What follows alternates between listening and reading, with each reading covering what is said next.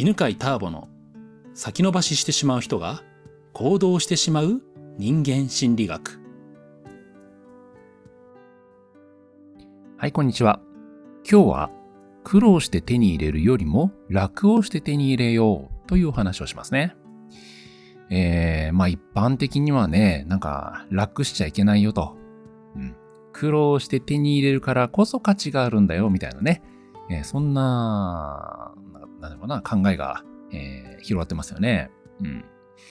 でもね、これですね、あの、人の心理から考えた場合、いろんなものを楽にね、手に入れた方が、実は、えー、発達、繁栄していくよっていうね、っていうことがね、あるんですね。特にね、この発達繁栄っていうことに関して言うと、人ってね、えー、まあ、社会的な動物ですよね。うん。だから、えー、豊かさって、ね例えば経済的な豊かさもそうだし、時間的な豊かさもそうなんですけど、一人ではね、手に入らないんですよね。例えば、えー、じゃあ、お金の豊かさ、経済的な豊かさ。まあ、お金ってね、結局それで、あの、物を買うわけなんですけど、えー、まあ、お金だけ手に入っても、サービスとか商品、製品を誰かが作ってくれないと、えー、手に入らないわけですよ。それらがね。だからなんかこう、コインとね、お札だけがもあるっていうね、そんな状態になってしまいます。で、また、時間を手に入れようと思った場合ですね。まあこれもですね、誰かがその時間を短縮するようなサービスを作ってくれないと、えー、時間が手に入らないわけですね。例えばね、えー、じゃあ今日はゆっくり公園でのんびりしようって思った時になぜのんびりできるかというと、その時間ね、公園で過ごしたとしても、家にはご飯があるからなんですよね。うん、じゃあそのご飯って、えー、お米でもいいですね。お米とか野菜、えー、お肉っていうのは誰が作ったのか、誰が手に入れてくれたのかというと、ねえー、自分で全部手に入れたわけじゃなくて、農家の人とかね、漁師の人とかね、えー、畜産業者の人たちが作ってくれたわけなんですよね。つまり、えー、時間にしてもね、それから商品、サービスにしても、自分一人では手に入らなくて、えー、この社会の中で誰かが作ってくれるっていうことが大事なわけです。それがね、前提にあるわけなんですね。ではですね、えー、どうしてね、え苦労して手に入れるよりもね、楽して手に入れた方がいいのかっていうね、えー、まあ、そういうのね、心理学的な実験の話で説明していきましょうね。あの、マグカップに値段をつけるという実験ね、有名な実験があります。これはあの、ダニエル・カーネマンさんがね、やった実験なんですけど、えー、こんな実験をしました。二つのね、えー、被験者のグループに分けます。一つのグループは、マグカップを見せて、ね、これはいくらか値段を聞くというグループです。で、もう一つのグループは、マグカップをね、はい、あなたのものですよってプレゼントをしてから、じゃあ、そのマグカップの値段はいくらですかと聞きます。でね、この、えー、二つの被験者のグループ、値段がね、えー、違う差が出たわけなんですけど、プレゼントをされた方が2倍以上の値段をつけたんです。うん。ねただ見せられてね、値段をつけたグループよりも2倍の値段をですね、プレゼントされた、ね、つまり自分のものになったグループは値段をつけました。つまり、人はですね、自分のものになったものに関しては価値を感じているということなんですね。で、価値を感じているということは、それだけ手放すハードルが高くなるわけです。でちなみにこれ心理学でね、保有効果。うん、保有ね、えー、自分が保有してると、え、価値が高くなってね、手放しにくくなるんだよっていうのが、えー、保有効果としてね、呼ばれています。で、さらにですね、えもっとマグカップに価値を感じるという、え方法がありまして、これね、あの、一日の労働の報酬として受け取ったらどうなると思いますか？ね、例えばね、一日、えー、なかなか大変な、なんか物を運ぶとかね、暑い中、ね、じっと立てるとかね、えー、そういう労働の対価として同じマグカップを受け取ったらば、ね、きっとそのマグカップにつける値段は高くなりますよね。つまり、苦労して手に入れたものほど、ね、苦労して自分のものになったものほど、その価格っていうのは高くなるわけです。つまりね、えー、マグカップにつける値段が高くなるということは、それだけそのマグカップを手放すのが難しくなるということですね。うん。まあ、ここにですね、えー、共存、共栄する、えー、まあ、秘訣があります。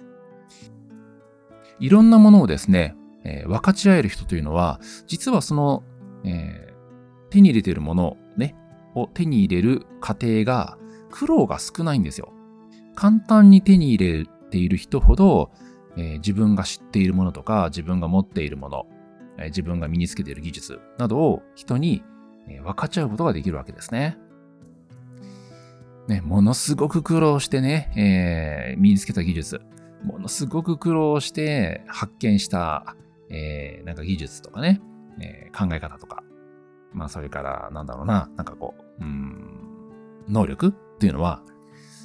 やっぱり自分で感じてる価値が高くなるので、えー、それをね、手放すには、いや、これくらいのね、対価が必要だと。いや、もう、こんだけのことをしてくれないと教えてあげられないよというね、ハードルが高くなるわけです。で、分かち合うことがね、難しくなると、それだけ、えー、あなたもですね、お返しにもらうものがね、あの、減ってきますよね。例えば、えー、いろんな人にね、あの、これお土産だよとかね、これいいものがあったからね、あなたに持ってきたよっていう人って、まあ、それだけお返しがもらえるわけですよ。うん、この社会っていうのはね、あの偏方性っていうのがね、働いているので、えー、人から何かもらうとその人にお返ししたいなっていう気持ちになりますよね。だから分かち合う人ほどいろんな人から分かち合ってもらえるというのがね、あります。そしてまたね、えー、最初にお話したように、分かち合うほど、えー、周りの人たちも、えー、豊かになっていくわけですね。つまり、その技術とかね、えー、アイディアとかね、考えを使うことによって、その人たちがまたね、新しい、えー、サービスとか商品とかね、そういったものを生み出す、そういうことがね、えー、可能になっていきます。なので、分かち合う人ほどですね、えー、豊かな環境、分かち合ってもらえる環境を手に入れることができるわけなんですね。これね、ほんとね、成功している人にね、あの、共通することなんですけど、えー、成功している人っていうのは、与えるということがね、あの、どんどん喜んでやるんですよね。で、そういう人の周りには同じように与えるのをね、喜んでする人たちがたくさんいます。だからね、えー、普通の人よりも、ものすごいね、その情報の共有が多いんですよ。うん。ね、あの、この商品いいよとかね、このサービスいいよとかね、えー、まあ、こんなアイディアいいよとかね、またね、こんなセミナーいいよとか、この動画いいよっていうのをお互いに、えー、どんどん伝え合うんですよね。でそういったね、まあ、環境を手に入れることによって、えー、どんどんね、まあ、仕事とかね、えー、もちろんパートナーシップとか、まあ、健康に興味があるなら健康とかね、美容とかね、そういった分野のね、えー、情報、技術、能力をね、えー、手に入るわけですね。商品、そしてね、それがね、商品やサービスという形でも手に入ります。ということでね、えー、もしあなたがね、楽をしてはいけないという思い込みがあるならば、今すぐね、手放した方がお得です。例えば、えー、楽をしてはいけないでね、えー、代表的な考えとしてはね、楽をしてお金を儲けてはいけないってありますよね。うん。僕もね、そう思ってました。えー、20代の頃ね、あの、うまくいかない時ってね、本当思ってましたね。でもね、気持ちは楽をしてね、あの、儲けたいってあったんですけど、えー、なんか、でも、親の教えとかだよね。いや、楽はしちゃいけないね、みたいなのありますよね。人は苦労してなんぼだ、みたいな。で、これほんとね、あの、成功しない人のね、よくある思い込みの一つなんですよ。で、このね、思い込みがね、こう書き換わった、本当きっかけがですね、やっぱ成功している人と会うことだったんですね。成功している人たちってね、あの、いかに楽をするかっていうのを考えてるんですよ。いかに苦労少なく欲しいものを手に入れるか。っていうことを、まあ、それがね、全く悪いことだと思っていなくて、むしろそれこそ大切なことだと思ってます。で、そのね、楽に手に入れる方法というのをお互いにね、教え合うんですよね。で、えー、楽をして手に入れることによって、それだけね、その情報とか技術のね、えー、分かち合いがね、起きやすくなります。なので、えー、心理的なストレスが少ない状態で経験を積むようにしましょうね。できるだけ苦労が少なく経験を積みましょう。え、ね、できるだけ苦労少ない状態で技術を学びましょうね。でも同じように、できるだけ苦労が少ない状態でお金を稼ぎましょう。で、ちなみにですね、えー、そのようなストレスが少なく行動できる心理状態を、えー、階段ルートと名付けています。で、逆にストレスが多くて行動しにくい心理状態っていうのをね、まあ、崖ルートと呼んでいます。ストレスが多いとね、えー、まあ、行動しにくいですよね。そうすると気合が必要になります。で、気合を込めて行動していくとですね、えー、本当に手放せなくなんですよね。自分が手に入れたものをね。で、それをね、崖ルートと呼んでいます。まあ、できるだけね、ほんと楽に、楽しくね、えー、行動して、で、えー、経験、技術ね、お金を手に入れてね、で、分かち合えるといいですね。まあ、そんなね、階段ルートに興味があれば、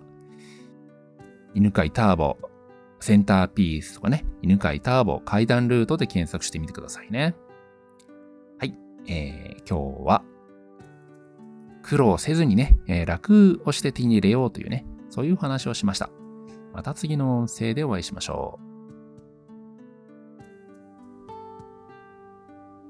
う。この番組は犬飼ターボ、ナビゲーター竹岡由伸でお送りしました。